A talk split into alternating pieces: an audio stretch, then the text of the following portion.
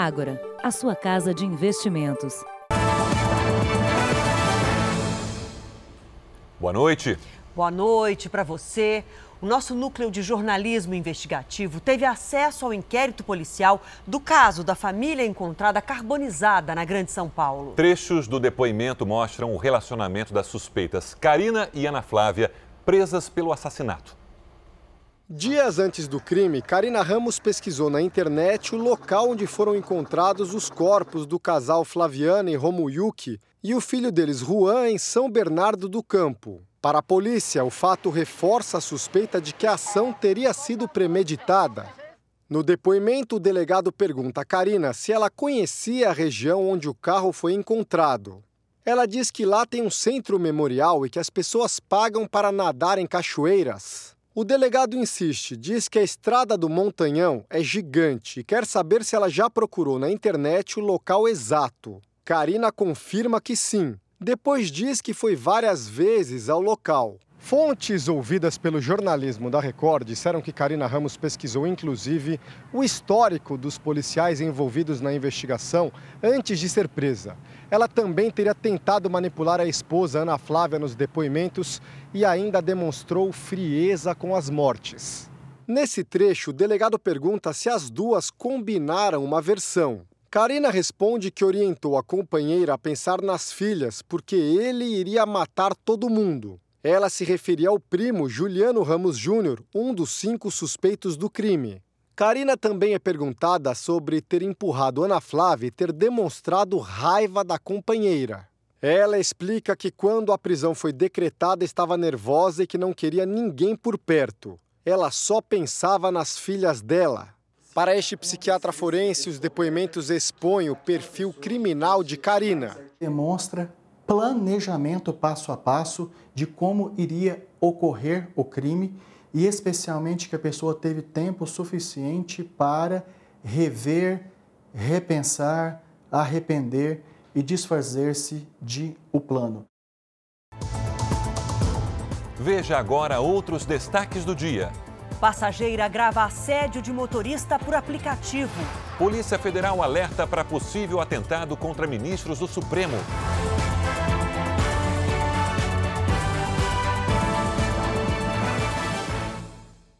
Oferecimento Agora. Investir transforma incertezas em planos. Invista com a gente.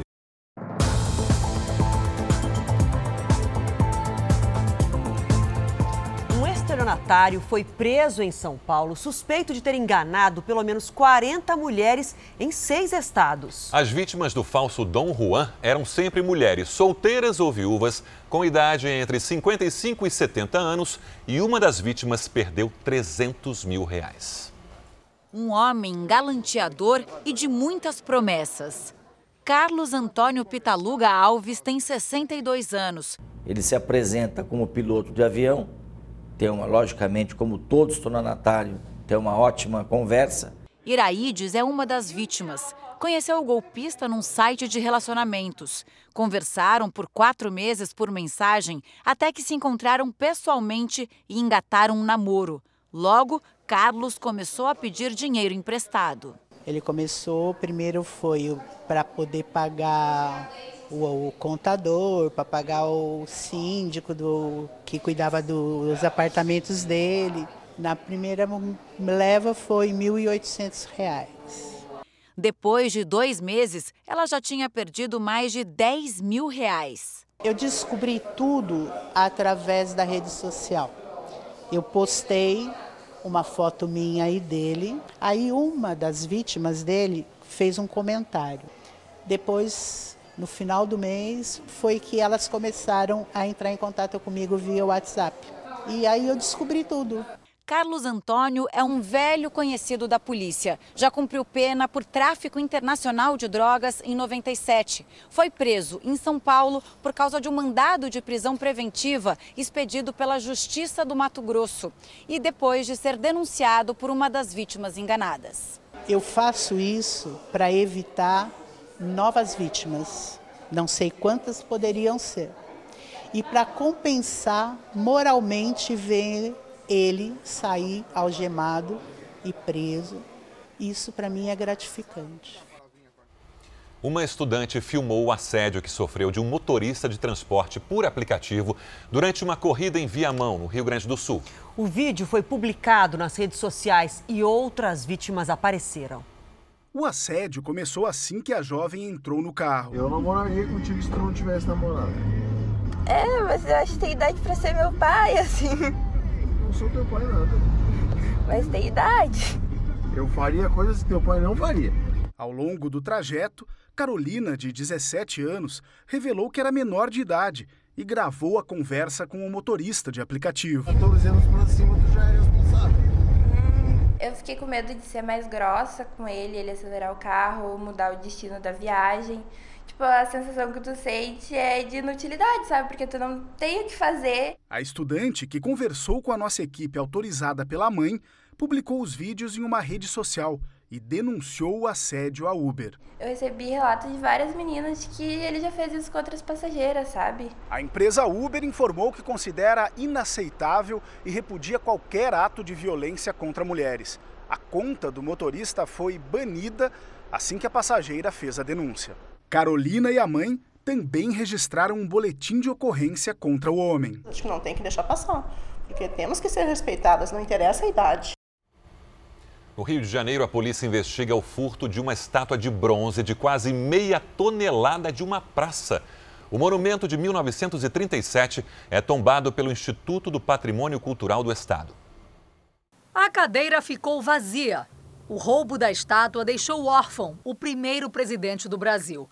O monumento representava a mãe de Marechal Deodoro, Dona Rosa Paulina da Fonseca. A estátua é toda feita de bronze, tem 2 metros de altura e pesa quase meia tonelada. A ausência da peça foi notada no fim de semana. O monumento fica nesta praça e é todo rodeado por essa grade de proteção com uma única porta de entrada para os funcionários que fazem a manutenção. O que a polícia quer descobrir é como os ladrões conseguiram levar uma peça tão pesada a uma altura de 4 metros do chão sem que ninguém tenha percebido. A perícia já foi feita no local. Essa não é a primeira vez que estátuas são alvo de ladrões na cidade. Os óculos do escritor Carlos Drummond de Andrade foram repostos pelo menos 11 vezes. Já a estátua do cantor e compositor Noel Rosa começou a ser levada por partes e hoje não existe mais.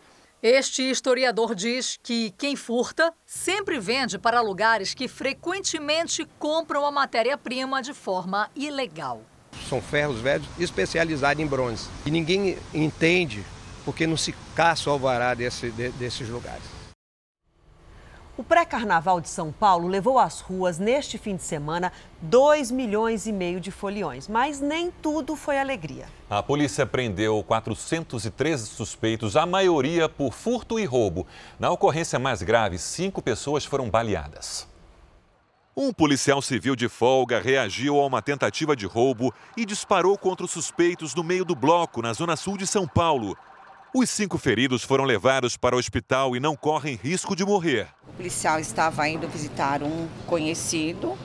Segundo o que foi registrado no boletim de ocorrência, ele observou um arrastão sendo realizado, razão pela qual ele interveio. O policial reconheceu dois dos baleados como sendo os assaltantes a Corregedoria da Polícia Civil acompanha o caso. Na mesma região, seis mulheres foram presas com 69 celulares. As fitas coloridas nos aparelhos são usadas pela quadrilha para identificar quem roubou cada celular. Com um grupo de colombianos, a polícia encontrou 48 aparelhos furtados. E no R7.com você encontra dicas de especialistas de como se proteger durante o carnaval. Sabe aquela oferta tentadora de ter um serviço de graça ou em promoção por tempo determinado? Ela pode esconder uma renovação automática de contrato. Essa prática proibida é uma das maiores reclamações nos órgãos de defesa do consumidor. Não é difícil encontrar alguém que enfrentou problemas com contratos fechados pela internet. Eles oferecem quando contratam e na hora que você vai cancelar é uma dificuldade imensa. Aconteceu com o Rodrigo. Ele assinou um pacote promocional de um ano que permitia a leitura online de inúmeros livros. O contrato chegou ao fim E junto com ele, uma surpresa no cartão de crédito. Eu fui convencido pela promoção, mas na hora da renovação automática não me comunicaram previamente, só, de, só depois, da, depois de cobrado o valor de um preço três vezes maior do que eu tinha aceitado pagar a, a, princípio. Cobranças indevidas no comércio eletrônico estão entre as principais reclamações dos brasileiros. O último levantamento feito pela Secretaria Nacional do Consumidor mostra que, em um ano, esse tipo de queixa quase dobrou.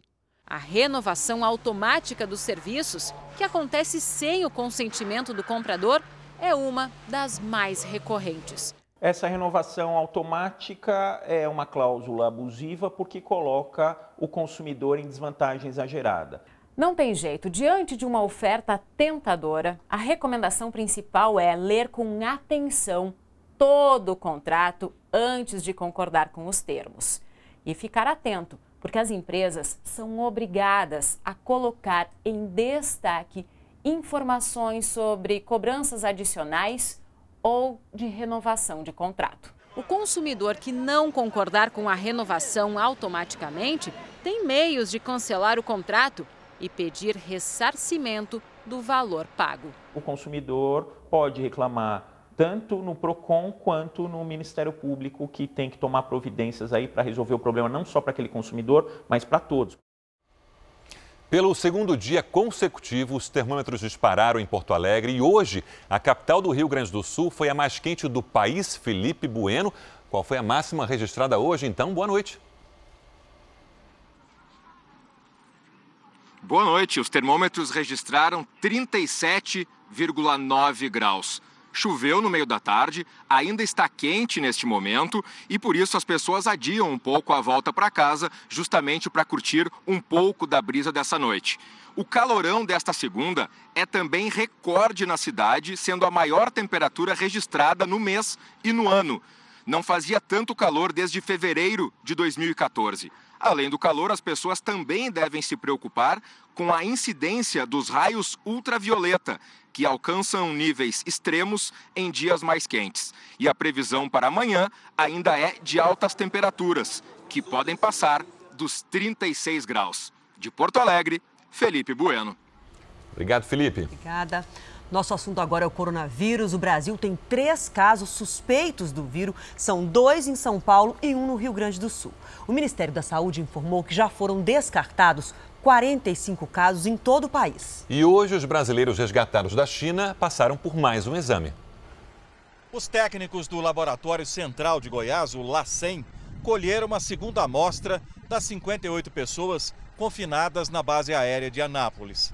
O resultado do primeiro exame, feito logo na chegada dos repatriados da China, deu negativo. Ninguém do grupo apresentou qualquer sinal do coronavírus. O laudo do segundo exame deve sair em 72 horas. E qualquer que seja o resultado, uma terceira e última amostra vai ser colhida antes do fim da quarentena. É um protocolo de segurança, né?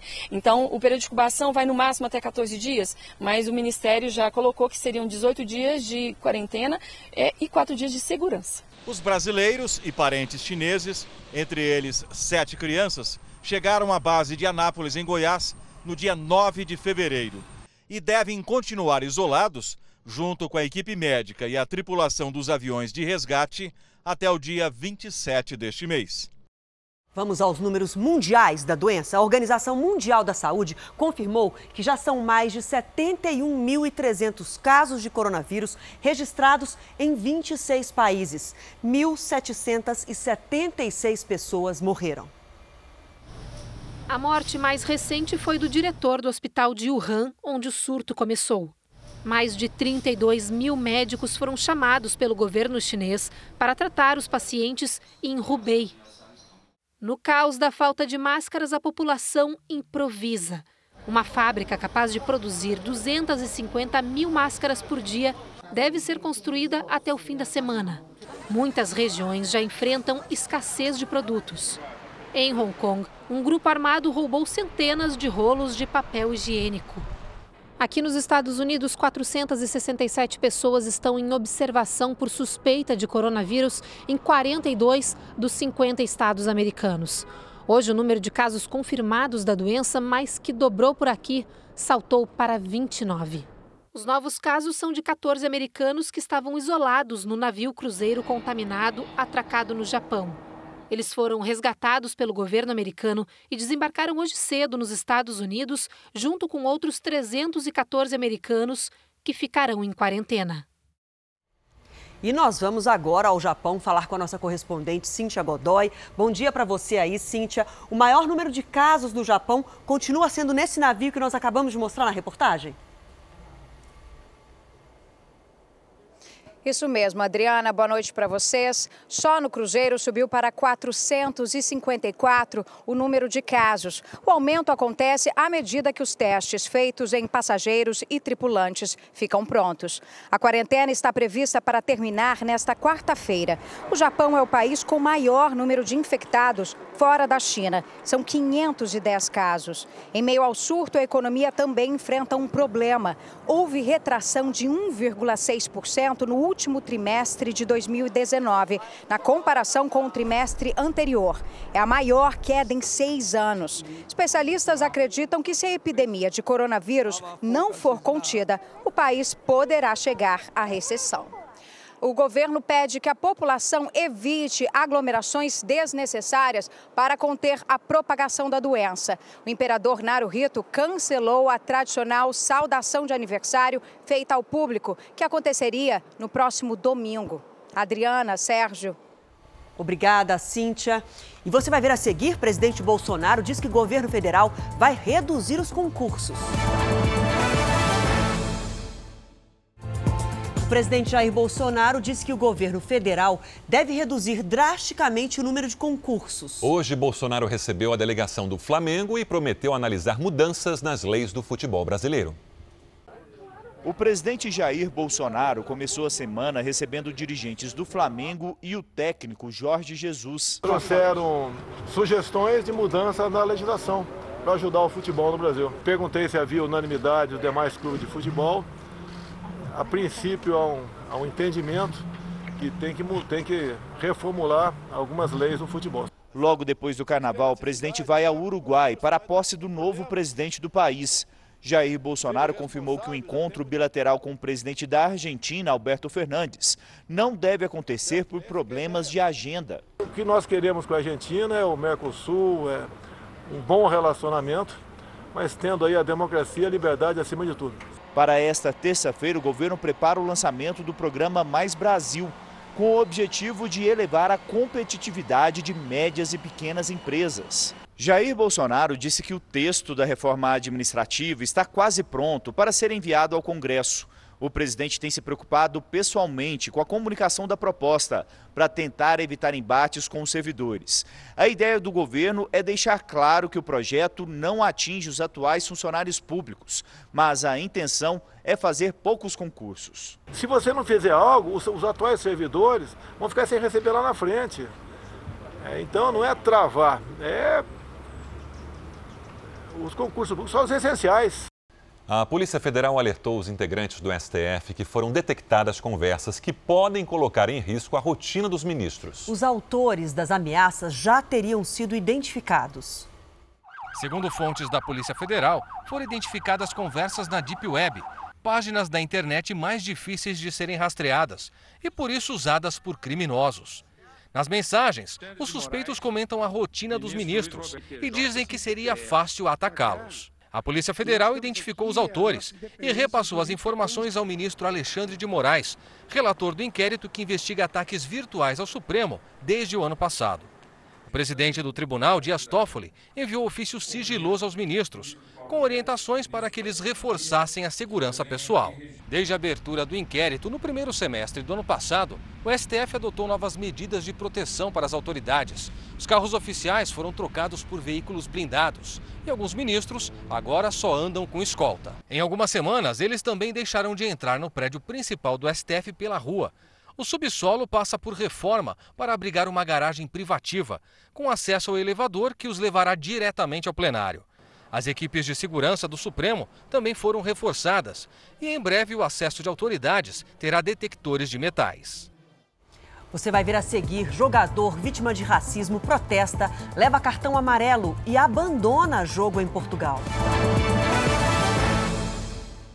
As famílias de agricultores que foram alvo da operação do Ibama contra a grilagem em áreas indígenas dizem que receberam há 10 anos do governo do Pará o direito à posse da terra. Nesse domingo, um antropólogo foi preso depois de tentar impedir a ação em uma aldeia no estado. A gravação foi feita durante a operação de reintegração de posse em terras da aldeia Ituna Itatá, na região de Altamira, no Pará. Nas imagens, o antropólogo Eduardo Luz alega ter documentos que impediriam a ação dos agentes do Ibama. Estive na quarta Câmara do Ministério Público Federal e aonde ficou acordado que nenhum patrimônio de população em situação de fragilidade será destruído. Eu fui claro? Mas o antropólogo não apresentou nenhum documento e descumpriu a ordem de sair da aldeia. Se o senhor não sair agora, é o, senhor será preso. O senhor é servidor do IBAMA, o senhor não tem essa autoridade. Peço desculpas. Eu então peço tá, desculpas. o senhor está não, preso. Não, não, eu peço desculpas. O senhor está preso. Continua com o Eduardo Luz foi levado à sede da Polícia Federal, prestou depoimento e foi liberado. A operação faz parte de uma ação nacional de combate à grilagem. Mandados de reintegração foram cumpridos nos estados do Pará, Amazonas e Mato Grosso. Em Altamira, a aldeia começou a ser ocupada em 2010. Foram cerca de 1.500 famílias que foram remanejadas para a reserva Ituna Itatá. Segundo os moradores, eles têm o cadastro ambiental rural expedido pelo governo do estado em junho de 2010, que mostra a localização e o tamanho de cada propriedade. O decreto foi assinado pela então governadora Ana Júlia Carepa, do PT. Dados do Amazon, o Instituto do Homem e Meio Ambiente da Amazônia, mostram que quase 190 quilômetros quadrados da Amazônia Legal foram desmatados em janeiro deste ano, 74% a mais que no ano passado. A questão é que os recursos naturais que essas unidades de terras indígenas têm valem muito dinheiro no mercado local e internacional. Tá? Então, em alguns locais, são mais valiosos do que o próprio minério. A ex-governadora do Pará, Ana Júlia Carepa, disse que não tem conhecimento do decreto que supostamente remanejou as famílias da reserva de Arará para Ituna e Tatá e acrescentou que isso não seria possível, já que as terras indígenas são de responsabilidade do governo federal. A Comissão Internacional do Direito do Trabalho divulgou hoje em Belo Horizonte um relatório sobre o rompimento da barragem de Brumadinho. Vamos ao vivo até BH com a repórter Gisele Ramos. Boa noite para você, Gisele. O que, que revela esse novo relatório? Ei, Adriana, boa noite para você, boa noite a todos. Apesar dos números oficiais apontarem 270 mortos, o relatório da Comissão Internacional do Direito do Trabalho conta dois bebês de duas grávidas. A mineradora Vale não reconhece os bebês como, como vítimas e contesta todos os pedidos de indenização referentes às crianças. O documento, com 44 páginas, traz ainda recomendações para reduzir os danos causados pelo desastre. De Belo Horizonte, Gisele Ramos. Obrigada, Gisele. E olha, depois do calorão, veio um refresco com a chuva forte em partes do Sudeste e também na fronteira do Rio Grande do Sul com a Argentina. Hora de falar com a Lidiane. Boa noite para você, Lid. Esses temporais atingem outras áreas nas próximas horas? Sim, atingem sim. Adriana, Sérgio, boa noite para vocês, para quem nos acompanha. Olha só, principalmente o interior do Rio Grande do Sul. Isso porque uma frente fria segue do sul para o sudeste. Nas áreas vermelhas que vamos ver agora no mapa, tem alerta para ventanias com possibilidade de formação de tornados. Aquelas nuvens em forma de funil que tocam o chão. Nas áreas amarelas, o risco é menor. Agora, tornado chega com força para provocar estragos? Olha, com uma força razoável, viu, Adriana? São rajadas com mais de 100 km por hora, que são suficientes para destelhar casas, provocar queda de árvores e também danificar plantações. A quantidade de chuva mesmo não deve ser elevada e por isso o risco para deslizamentos é baixo. No Sudeste, em Goiás, chance de granizo, trovoadas e rajadas de até 60 km por hora. Nos outros estados do Centro-Oeste, no Norte e no Nordeste, chuva rápida. Mesmo com chuva, faz calor em todas as capitais. Em Cuiabá e no Rio de Janeiro, máxima de 34 graus. Em Salvador, 31. Tempo delivery? Vamos. Nem sempre o noticiário da chuva permite que a gente atenda aos pedidos. Verdade. Mas hoje vamos lá, é o Giovanni de Ilhéus, na Bahia, que quer previsão personalizada para ele. Agora, olha só, Giovanni, a semana vai ser bem quente por aí com aquele chuvisco rápido. Amanhã, máxima de 31 graus. Boa Vista deve ser a capital mais quente do país, com 37. E em São Paulo, a semana continua com sol, calor e pancadas à tarde. Amanhã, 32 graus. Verão com cara de verão, né? Isso. Até amanhã. Até amanhã, Adri. O Atlético Mineiro afastou o funcionário que se vestia de mascote do time. O galão, como é conhecido, foi protagonista de um episódio apontado como machista. Tudo aconteceu quando Diego Tardelli, novo reforço do Atlético, era apresentado à torcida junto com o time feminino no intervalo do jogo contra a Caldense no Mineirão. De repente, o mascote pega a mão da zagueira Vitória Calhau e pede para ela dar um giro e mostrar o corpo. Logo, as imagens foram parar nas redes sociais e muitos internautas criticaram o ato, chamando o mascote de machista. Diante da repercussão negativa, o clube se manifestou. Em nota, o Atlético comunicou o afastamento do funcionário e pediu desculpas à jogadora, a todo o elenco feminino e também aos torcedores. A imprensa portuguesa destacou hoje mais um caso de racismo no futebol europeu. Dessa vez foi no jogo Vitória de Guimarães e Porto. O atacante francês Marregá, naturalizado malinês, fez o segundo gol do Porto no jogo e comemorou mostrando a cor da pele para os torcedores do Vitória, que durante a partida hostilizaram o atleta com insultos racistas. Marregá colocou na cabeça uma cadeira que foi jogada pela torcida e recebeu cartão amarelo pela atitude. Inconformado, resolveu deixar o campo. Os, os, jogadores tentaram impedir, de nada adiantou e o atacante foi embora do jogo. O Jornal da Record termina aqui. A edição de hoje na íntegra e também a nossa versão em podcast estão no Play Plus e em todas as nossas plataformas digitais. E à meia-noite e meia tem mais Jornal da Record. Fique agora com a novela Amor Sem Igual. Vamos seguir essa semana juntos. A gente volta a se encontrar amanhã. Até lá. Boa noite e até amanhã.